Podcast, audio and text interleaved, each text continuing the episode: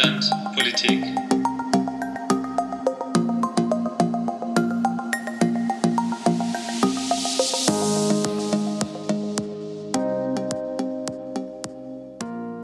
Ja, hallo und herzlich willkommen zum Neuland Politik Podcast. Diesmal ohne den Simon, wie ihr vielleicht schon gehört habt, direkt am Anfang. Und dafür mit dem Dominik. Kannst du dich vielleicht ganz kurz vorstellen? Ja, hallo. Ja, wie Robert gerade schon gesagt hat, äh, ich bin Dominik. Äh, man kennt mich vielleicht aus dem Dollar-Podcast und äh, ich mache heute mit Robert ähm, eine sehr interessante Folge über die Europawahl. Genau, ich studiere nämlich auch Politikwissenschaft ähm, und unser heutiges Thema ist, wie ihr wisst, hochaktuell. Ähm, es geht um die Wahlen zum EU-Parlament und wir wollen alle Wahlberechtigten mit den nötigen Infos zur Wahl zum Europaparlament und zu den Parteien und Fraktionen versorgen. Starten möchten wir jetzt mal mit einigen Fakten zur Wahl ähm, vom Europaparlament. Wann wird denn ähm, gewählt, Robert? Und wie setzt sich das Parlament denn zusammen? Ja, die Wahl zum EU-Parlament, die findet alle fünf Jahre statt. Und während in Deutschland diesen Sonntag gewählt wird, am 26. Mai, wird in anderen EU-Ländern schon ab morgen gewählt, ab dem 23. Sprich, es gibt einen Wahlzeitraum, der variiert vom 23. bis zum 26. Mai, je nach europäischem Land. Die Wahl, die findet nicht nur an einem selben Tag statt, sondern auch die Art zu wählen ist nicht konform in ganz Europa. Interessant zum Beispiel ist zu wissen, in Estland kann man beispielsweise online wählen was natürlich für viele super praktisch ist. Wir wollen wir mal sehen, ob das dann auch die, die Leute zum Wählen mehr bewegt. Aber Kritiker verweisen darauf, dass es ein erhöhtes Wahlmanipulationsrisiko gibt von außerhalb. Dort wird vor allem auf Russland verwiesen. Kommen wir jetzt aber zum EU-Parlament. Das besteht insgesamt aus 751 Abgeordneten, also eine ganze Menge Leute. Und davon sind auch relativ viele 96 deutsche Abgeordnete. Die Zahl der Abgeordneten, die regelt sich je nach Größe des EU-Landes. Das heißt, dass Deutschland, das das größte Land ist mit den meisten Einwohnern, die meisten Abgeordneten nach Brüssel eben versendet. Die Mindestzahl beträgt allerdings pro Land sechs Sitze und das führt dazu, dass kleinere Länder wie Malta beispielsweise bevölkerungstechnisch stark überrepräsentiert sind. Man kann hierbei von einem demokratischen Defizit sprechen. Was heißt das genau? Das heißt, dass in Deutschland eine Person, oder wie, wie soll man sagen, dass in, in Deutschland ein Abgeordneter mehr äh, Menschen vertritt, als das in Malta der Fall ist. Folglich muss man sagen, dass die Wahlen halt nicht gleich sind. Das ist ja normal ein, ein fester Bestandteil demokratischer Wahlen. Aber sie erfüllen die anderen demokratischen Parameter. Die sind geheim, frei, direkt und in großem Teil ist es auch allgemein in dem Fall. Ja, bei den Bundestagswahlen gibt es ja eine 5%-Hürde für alle Parteien. Also das heißt, Parteien sitzen erst im Parlament, sofern sie mindestens 5% der Stimmen erhalten haben. Wie sieht es denn nun im Europaparlament aus? Ja, sehr wichtige Frage. Das variiert je nach Land und in Deutschland ist es so, dass es anders ist als bei der Bundestagswahl. Wie ihr vielleicht wisst, gibt es dort eine 5%-Hürde. Und das ist halt auch, kann man auch ein demokratisches Defizit nennen, weil eben nicht alle kleinen Parteien auch Abgeordnete ins Parlament schicken. Das ist aber eben anders bei den EU-Parlamentswahlen. Dort sitzen dann auch kleinere Parteien aus Deutschland in Brüssel. Das sind zurzeit zum Beispiel die ÖDP, das ist auch eine ökologische Partei oder auch äh, die Partei Die Partei mit Martin Sonneborn, kennt ihr vielleicht. Und diese kleineren Parteien, die haben meist keine eigene Fraktion, sondern äh, sie sortieren sich in einer bereits bestehenden dazu oder sie agieren sogar fraktionslos. Du hast gerade die Fraktionen angesprochen. Also Fraktionen sind ja ein Zusammenschluss von verschiedenen Parteien in Europa, die in etwa die gleiche Linie fahren und zusammen gleiche Interessen vertreten wollen. Wobei die Fraktionen ja eigentlich auch recht heterogen sein können. Ja, das stimmt absolut. Da werden wir auch später nochmal drauf zurück drauf gucken. Äh, Stichwort heterogen. Und wir wollen uns die Fraktionen auch angucken, aber davor wollen wir eben mal einen Blick über, die, über das Aufgabenfeld und die Kompetenzen des Europäischen Parlaments uns angucken Es ist die einzige EU-Institution, die direkt von, von uns, von den EU-Bürgern und Bürgerinnen gewählt wird. Und das macht sie eben auch so besonders, aber man weiß häufig sehr wenig drüber. Die heutige Podcast-Folge soll ja nicht eine äh, Folge der EU-Geschichte werden, aber es ist sicherlich wichtig zu wissen, dass das europäische Projekt als gemeinsame Verwaltung von Kohle und Stahl startete und sich im Verlauf der Jahre zu einer gemeinsamen Wirtschaftsunion formte. Dabei wurden peu à peu gewisse Souveränitäten von den Nationalstaaten an die EU abgegeben und neue Institutionen gebildet. Daneben ist noch wichtig, dass sich neben der wirtschaftlichen Ebene lange Zeit kein gemeinsamer Nenner finden ließ und erst in den letzten Jahren oder Jahrzehnten auch probiert wurde, eine gemeinsame außenpolitische Linie zu fahren. Jetzt aber zurück zum EU-Parlament. Kannst du die, ähm, den geschichtlichen Verlauf mit Blick auf die Kompetenzen kurz zusammenfassen vielleicht? Ja, sehr gerne. Und zwar gibt es das EU-Parlament seit 1952, also es gab es relativ zügig nach Gründung der Europäischen Gemeinschaft für Stahl und Kohl. Und mit der europäischen Integration, das heißt mit der weiteren Europäisierung im Verlaufe der Jahre, hat das Parlament stets an Bedeutung gewonnen. So ist es eben heute die einzige Institution, wie schon festgestellt, die von den 500 Millionen EU-Bürgerinnen direkt gewählt wird. Angefangen hat das Projekt bei der Europäischen Verwaltung für Kohl und Stahl und der Gründung des Parlaments und dort fungierte das Parlament also eben fast ausschließlich als Diskussionsforum. Erst nach und nach wurden dann auch Kompetenzen an das Europäische Parlament übertragen von den Nationalstaaten. Sprich, die Nationalstaaten haben nach und nach Souveränität an das Parlament abgegeben. Chronologisch gesehen waren das von der Beratung der EU in Entscheidungsfindungsfragen über die Eröffnung eines eigenen Budgets und die direkte Wahl des Parlaments, schließlich auch legislative Partizipationsmöglichkeiten und insgesamt mehr Power. Das heißt, es gab nach und nach dann auch die Möglichkeiten, an Gesetzen mitzuwirken. Im 21. Jahrhundert gab es dann nochmal eine Stärkung des legislativen Rechts. Und zwar wurde das OLP, das Ordinary Legislative Procedure, heißt es, glaube ich, wurde eingeführt. Und da ist das Parlament wesentlicher Mitakteur. Zudem wählt das Parlament seit dem Vertrag von Lissabon, also auch noch nicht lange, den Kommissionspräsidenten. Das ist Herr Juncker zurzeit. Das ist sozusagen, kann man sich vorstellen, den Kommissionspräsidenten wie eine Art EU-Regierungschef oder auch ein Repräsentant der EU nach außen. Okay, du hast uns die Geschichte des Parlaments jetzt kurz im Verlauf der Jahre zusammengefasst. Aber wie sähen denn nun die Kompetenzen aus, wenn man sie an vier wesentlichen Punkten festhalten wollen würde? Ja, das ist vielleicht auch ganz wichtig für euch. Ist einfach hilfreich zu wissen, dass man weiß, okay, ich wähle da jetzt jemanden und der kann das und das auch machen. Es gibt erstens die Beteiligung an der Legislativen, sprich an den Gesetzen. Dabei ist wichtig festzuhalten, dass die Gesetzesvorhaben immer von der Kommission kommen, also nicht vom Parlament, und dann im Wechselspiel zwischen dem Rat der EU und dem Parlament darüber abgestimmt wird. Vorschläge an die Kommission von dem Parlament und unter anderem auch EU-Bürgern ist aber möglich.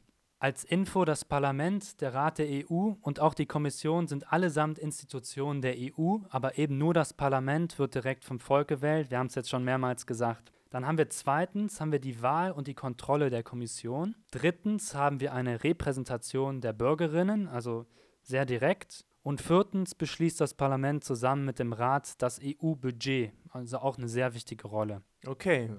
Also du hast die legislative Mitbestimmung des Parlaments angesprochen. Äh, dazu noch eine Frage. Kann nämlich das EU-Parlament auch nationale Gesetze überstimmen? Das ist auch eine entscheidende Frage, weil auch gerne von EU-kritischen Parteien, oft halt der AfD, der Vorwurf kommt, dass ähm, quasi in Brüssel Sachen passieren, die wir hier in Deutschland gar nicht wollen. Man muss dazu sagen, zumindest ist ein Eingriff in nationale Gesetzgebung durch das EU-Parlament gewährleistet, also im Zweifel schon, wobei ja die Gesetze eben zusammen mit dem Rat der EU verabschiedet werden. Das heißt, dort sitzen eigentlich auch Ministerinnen der Mitgliedstaaten, je nach Thema sind sie dort vertreten. Dadurch gibt es natürlich auch legislative Grenzen innerhalb der EU, geschaffen durch das Mitwirken von den Nationalstaaten gesendeten Ministern in den legislativen Prozessen Und zusammenfassend kann man sagen, fast alle EU-Institutionen sind geprägt von sehr viel Mitspracherecht der Nationalstaaten, was halt eben auch häufig kritisiert wird. Okay, das soll es jetzt erstmal zu den Kompetenzen des Parlaments gewesen sein.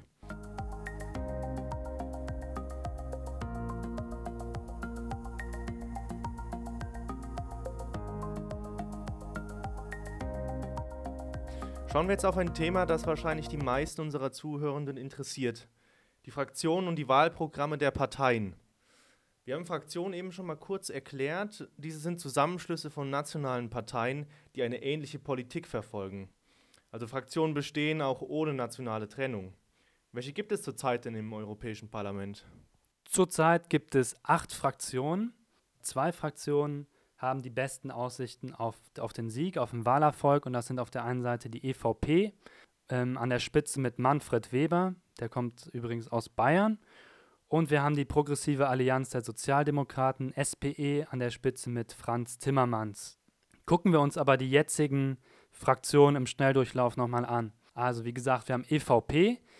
Das ist in Deutschland, sind dort die CDU und die CSU drin vertreten. Dann haben wir als zweite Fraktion zurzeit die Progressive Allianz der Sozialdemokraten. Dort sind die, ist die Partei der SPD in Deutschland vertreten. Dann drittens haben wir die Konservativen und Reformer. Wichtig vielleicht dazu, grundsätzlich war eigentlich die AfD in dieser Fraktion vertreten, aber sie wurden allesamt rausgeschmissen.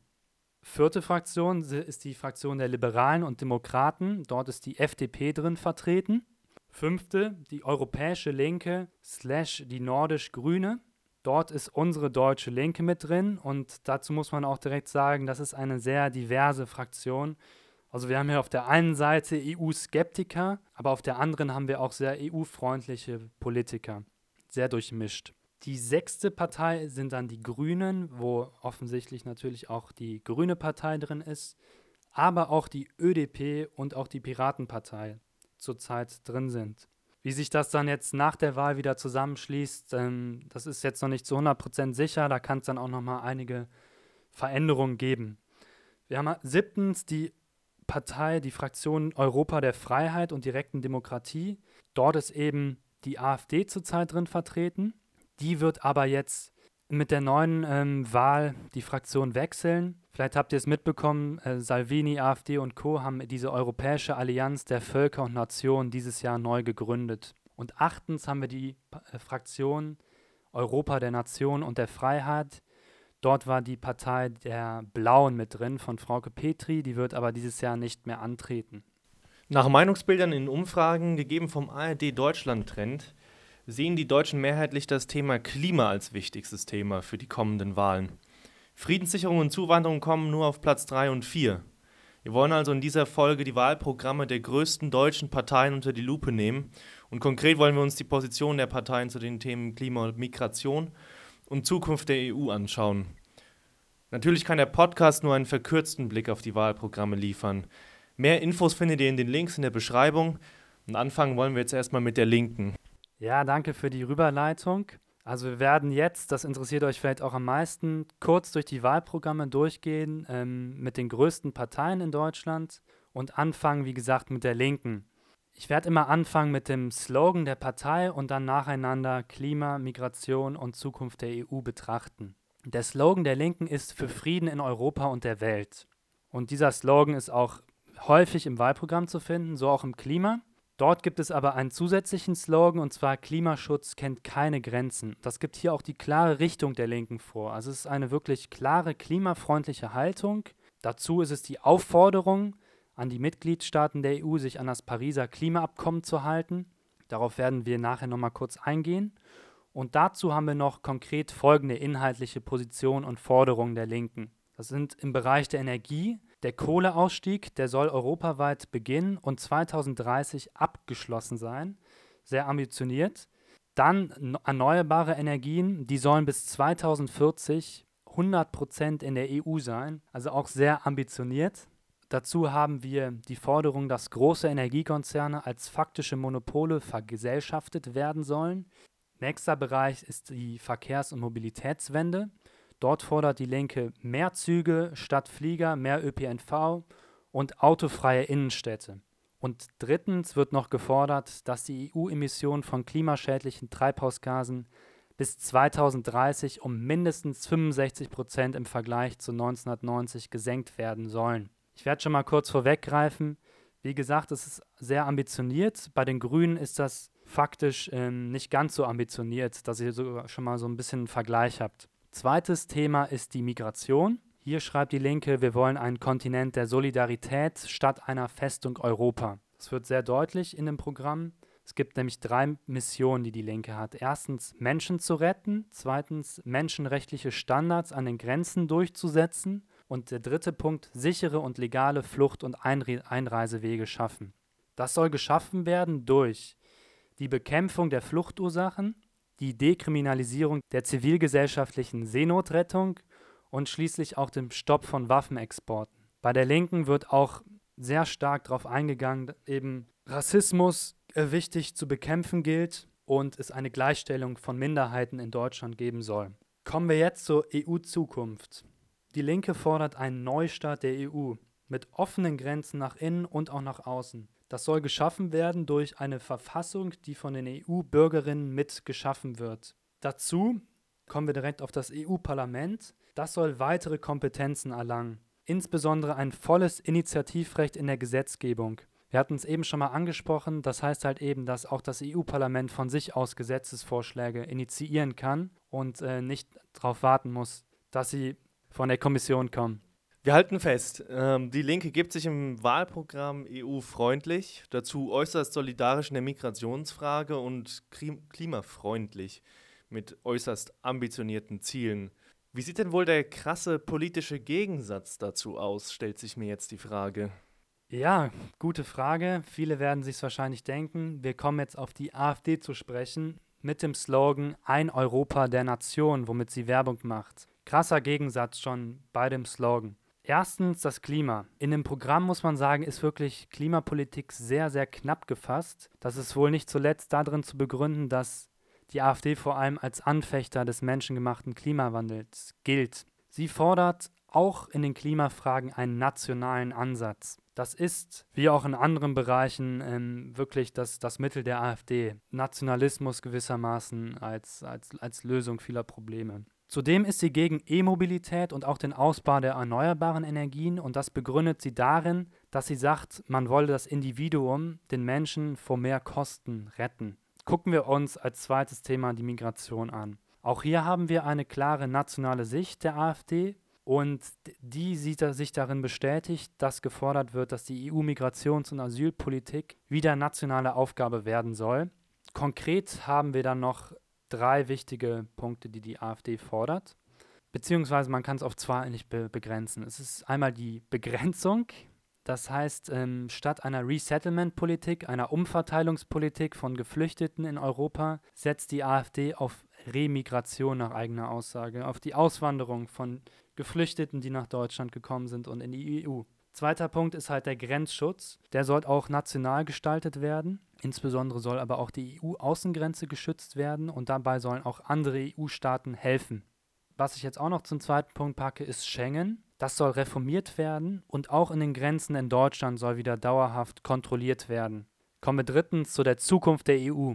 Hier ist auch das Motto Europa der Vaterländer, was mal wieder für diesen nationalen Ansatz spricht. Die AfD sagt, ein Dexit ein Ausstieg aus der EU für Deutschland ist möglich, aber nicht zwangsläufig. Es soll ein letzter Weg sein. Ein Volksentscheid soll davor erstmal entscheiden. Gleichzeitig fordert die AfD verschiedene Reformen. Und zwar, in der EU soll es kein Mehrheitsprinzip geben. Das heißt, alle EU-Staaten müssen sich bei den EU-Institutionen immer einstimmig über verschiedene Beschlüsse einigen. Das wird von anderen Parteien gefordert, dass das abgeschafft wird. Die AfD möchte das aber beibehalten. Zweiter Punkt, das nach eigener Aussage undemokratische EU-Parlament, das soll komplett abgeschafft werden. Das heißt, das, was gerade gewählt wird, soll von der AfD abgeschafft werden. Dritter Punkt, es soll ein neues europäischer Gerichtshof geschaffen werden, in dem nationales Recht Vorrang vor EU-Recht haben soll. Und viertens, es wird die Wiedereinführung der D-Mark gefordert und eventuell gleichzeitige Beibehaltung des Euros.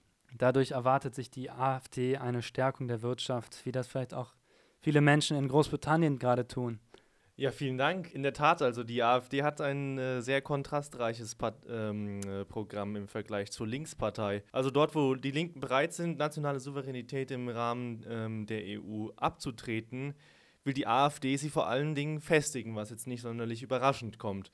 Sie fordert ein Europa der Nationen als Antwort auf unsere drei Fragen und deutet sogar einen Austritt aus der EU an. Aber was sagt denn zum Beispiel eine liberale Partei dazu? liberale Partei, damit meinst du wahrscheinlich die FDP. Die hat leider ein sehr unübersichtliches Wahlprogramm, muss ich sagen. Ich habe mir die Wahlprogramme allesamt durchgeguckt und ähm, leider besitzt die FDP im Wahlprogramm keine Gliederung. Sprich, man muss einfach das so durchscrollen, wenn ihr euch das mal angucken wollt. Aber gucken wir, gucken wir das eigentliche Programm an. Also der Slogan lautet hier: Europas Chancen nutzen, Mut zur Veränderung. In der Klimapolitik stellt sich die FDP neben Linke, CDU, SPD und Grüne und zwar neben das Pariser Klimaabkommen. Was ist das eigentlich nochmal für die, die es nicht wissen? Also 2050 haben, 2015 haben sich 195 Länder eben erstmals auf ein allgemeines rechtsverbindliches weltweites Klimaschutzübereinkommen geeinigt. Und zwar ist der wesentliche Bestandteil dieser Übereinkunft, dass die Erderwärmung auf deutlich unter 2% zu begrenzen gilt. Das vielleicht kurz dazu. Zurück zum Klimaprogramm der FDP. Dort ist der Hauptansatz, dass Klimapolitik europäisch angesetzt werden soll, aber nicht auf Europa begrenzt bleiben soll. Das heißt im Klartext, der Ansatz ist, dort mit Klimaschutz anzusetzen, wo CO2-Emissionen angeblich schnell vermieden werden können. Dort werden genannt Afrika, Asien und Südamerika, drei Kontinente. Und für diese Kontinente soll europäische Technologie eine entscheidende Rolle spielen. Plus dazu soll nicht eingespartes CO2 in der EU gegen die Finanzierung von kostengünstigen CO2-Einsparungen in Ländern außerhalb der EU, Afrika, Asien, Südamerika, in den drei Kontinenten, verrechnet werden können. Vielleicht kurz von mir dazu eine Meinung. Für mich hat es leider einen recht neokolonialen Touch und eben irgendwie die, ja, die Zurückweisung auf, ähm, wir sollen woanders erstmal das Klima bekämpfen und wir können hier schön weiter produzieren und die Wirtschaft bleibt gut erhalten. Das ist meine Meinung dazu. Ich bin mir sicher, Dominik hat eine andere. Kommen wir aber zum zweiten Block und zwar zur Migration. Dort fordert die FDP, dass Europa eine gemeinsame Einwanderungspolitik braucht. Und zwar mit offenen Binnengrenzen, heißt Schengen soll behalten bleiben, aber auf der anderen Seite auch einen stärkeren Schutz der EU-Außengrenzen, durchgesetzt von Frontex, das ist eine europäische Grenzschutzagentur.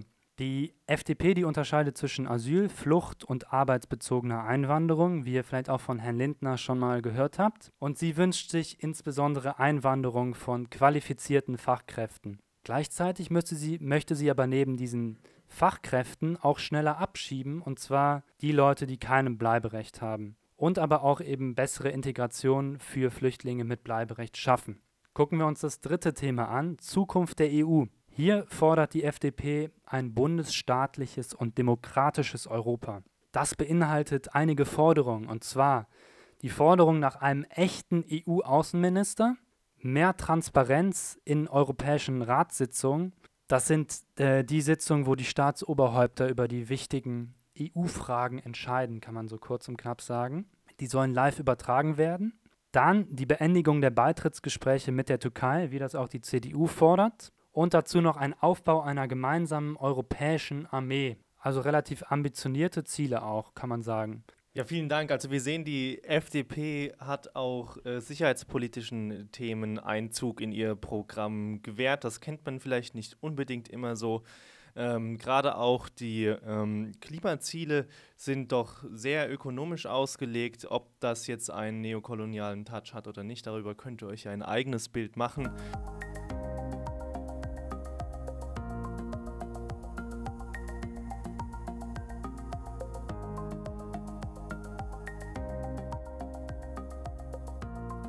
Deswegen wollen wir jetzt mal weitermachen und kommen mal zur CDU, CSU und wie diese sich Europa äh, vorstellt, beziehungsweise ihre Politik innerhalb des Europaparlaments vorstellt. Ja, kommen wir zur CDU und CSU. Die haben echt das kürzeste Wahlprogramm. Also die haben, glaube ich, irgendwie 23 Seiten, knapp 20 Seiten.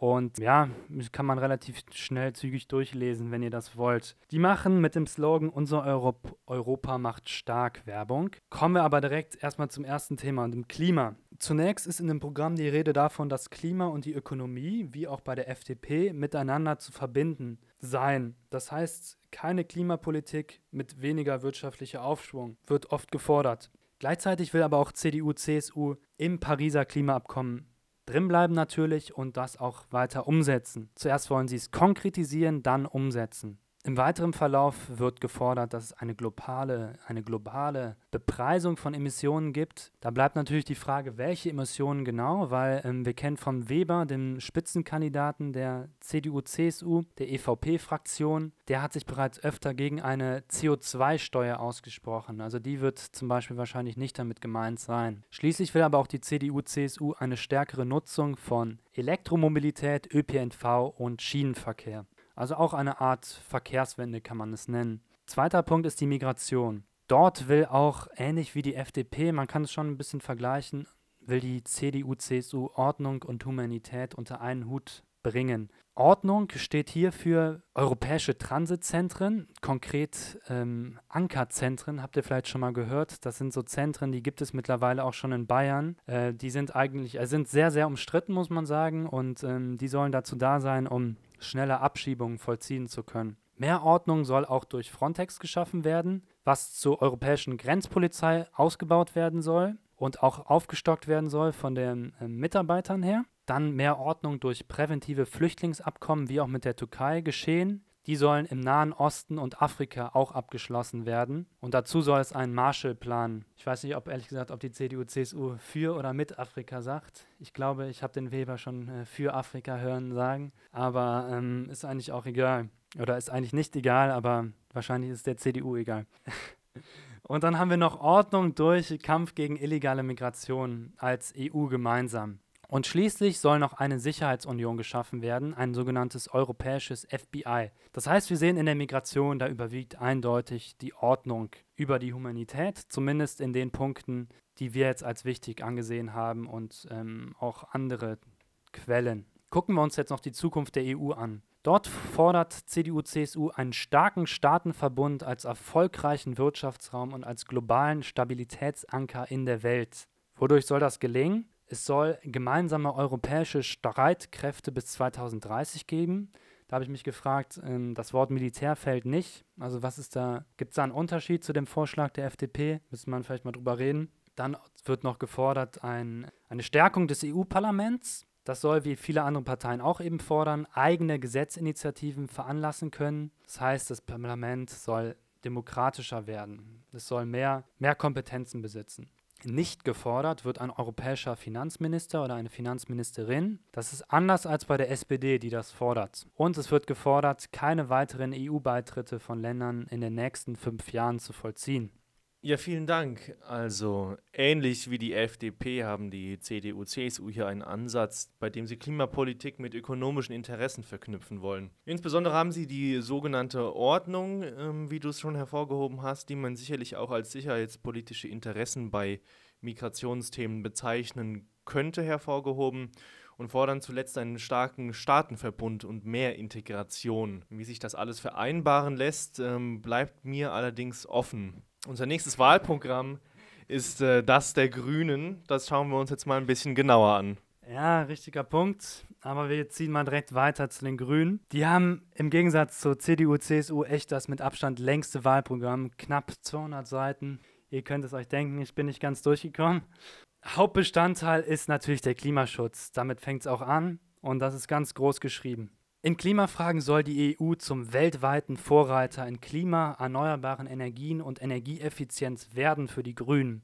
Dazu soll es eine Union des Klimaschutzes in der EU geben. Das beinhaltet noch folgende Forderungen von Seiten der Grünen. Bis 2050 müssen 100% unserer europäischer Energie erneuerbar sein. Ich glaube, die Linke hatte 2040 gesagt, wenn ich mich richtig erinnere, ne? oder 2035 sowas.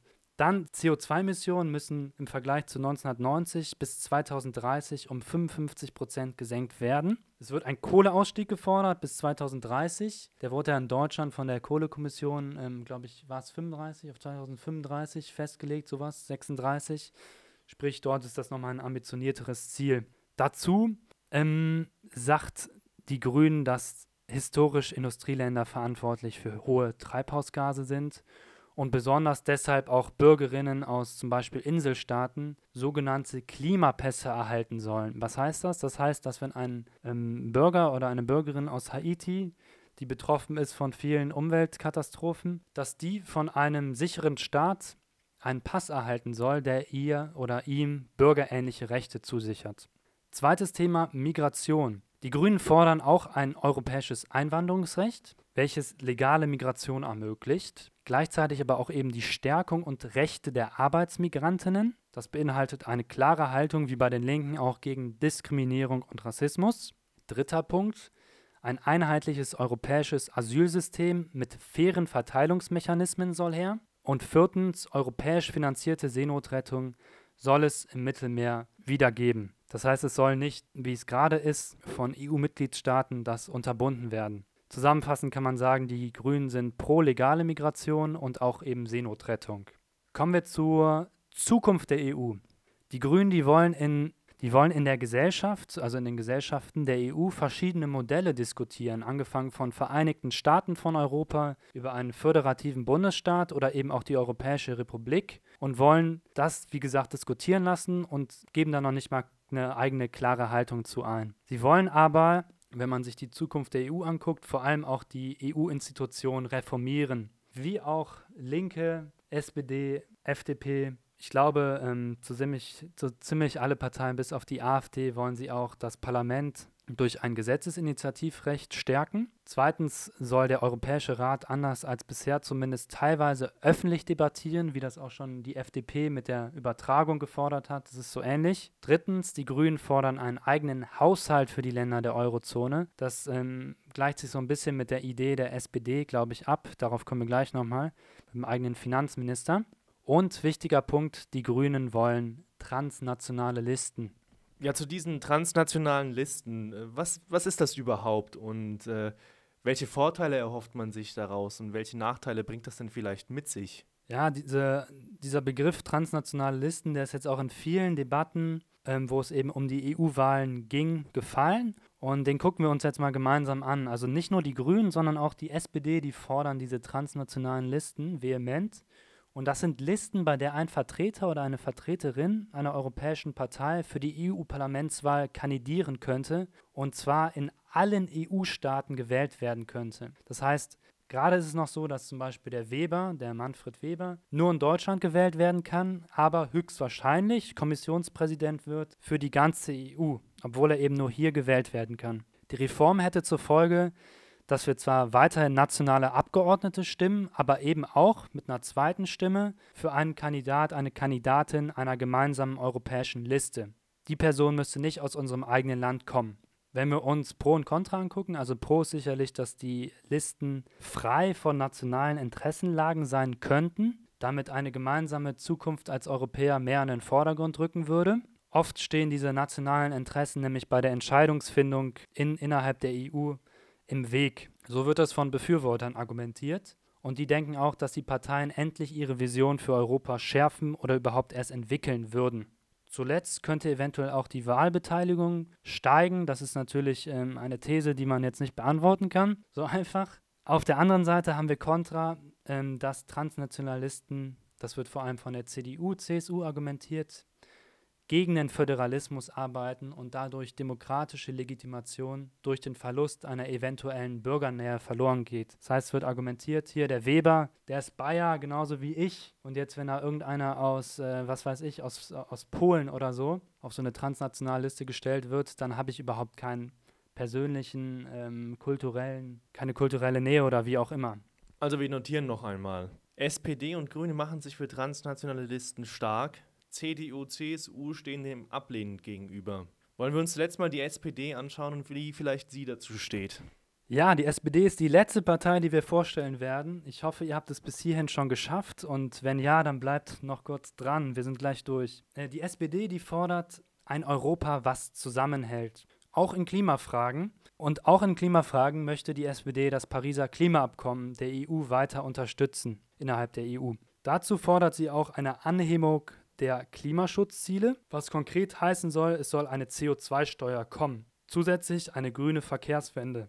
Was auch noch zentral im Wahlprogramm ist, ist, dass es eine Förderung der Entwicklung emissionsarmer Antriebe im Flug- und Schiffsverkehr geben soll. Das ist auch was relativ Einzigartiges. Also ich habe es zumindest in dem Umfang nur bei der SPD so gelesen. Kommen wir auf den zweiten Punkt, die Migration. Hier wird gesagt, Recht auf Asyl ist ein Menschenrecht und alle Mitgliedstaaten sollen sich dies zu Herzen nehmen. Sicherlich auch mit Blick auf Entwicklung in Ungarn, Italien oder auch in Österreich. Die Fluchtursachen sollen bekämpft werden statt Flüchtlinge, lautet hier das Motto bei der SPD. Dazu will, die SPD legale Einwanderungsmöglichkeiten schaffen und nennt ein, äh, einige konkrete Ziele noch. Und zwar, das sind auf der einen Seite Reform des Dublin-Systems. Ganz kurz und knapp, Dublin besagt, dass ähm, ein Flüchtling, ein Geflüchteter in dem EU-Land, wo er zuerst ankommt und einen Antrag stellt, dort bleiben muss quasi. Und wenn er dann weiterreist, dort wieder zurück hinkommen müsste. Hier soll einfach ein solidarischer Verteilungsschlüssel das Ganze ersetzen. Dann fordert die SPD eine Einführung eines europäischen kommunalen Integrationsfonds ist die Frage, wie das in der Praxis aussehen würde. Ich kann mir darunter jetzt nicht so viel vorstellen. Und wir haben, das kann man sich eher vorstellen, wieder eine Dekriminalisierung der Seenotrettung, die gefordert wird. Und zwar keine und dazu noch keine Ausschiffungsplattform in Nordafrika, wie das die CDU fordert, die halt eben möglichst Geflüchtete aus dem südlichen Afrika in Nordafrika ähm, festhalten möchte. Dazu wird vehement auch fairer Handel, Agrar, also faire Handelspolitik, faire Agrar- und faire Fischereipolitik, auch mit Blick auf, auf Afrika gefordert. Dazu aber eben auch sicherheitspolitischer Ansatz, Schutz der Außengrenzen vor sogenannter illegaler Einwanderung. Kommen wir auf den letzten Block, die Zukunft der EU. Da ist für die SPD stets die Antwort Europa. Was heißt das konkret? Sie wollen auch ein stärkeres europäisches Parlament. Sie wollen neben dem Gesetzesinitiativrecht, was auch viele andere fordern, zusätzlich noch mehr Untersuchungs- und Kontrollrecht. Dazu wollen sie eine zweite Stimme einführen, mit den transnationalen Listen eben besprochen, das Mehrheitsprinzip stärken, anders als die AfD, die, die wäre dieses eben komplett verbieten. Und jetzt wichtiger Punkt, einen europäischen Wirtschafts- und Finanzminister. Das wurde noch, wenn wir uns das Programm der CDU angucken, komplett abgelehnt dort. Da steht extra drin kein europäischer Finanzminister, Finanzministerin. Dominik, wir sind am Ende angelangt. Was hast du uns noch zu sagen? Ja, eine vielleicht noch ganz kurze Zusammenfassung zum Programm der SPD. Also wir sehen im Bereich Klima fehlen ökonomische Aspekte fast vollständig, anders als das andere Parteien hervorgehoben haben.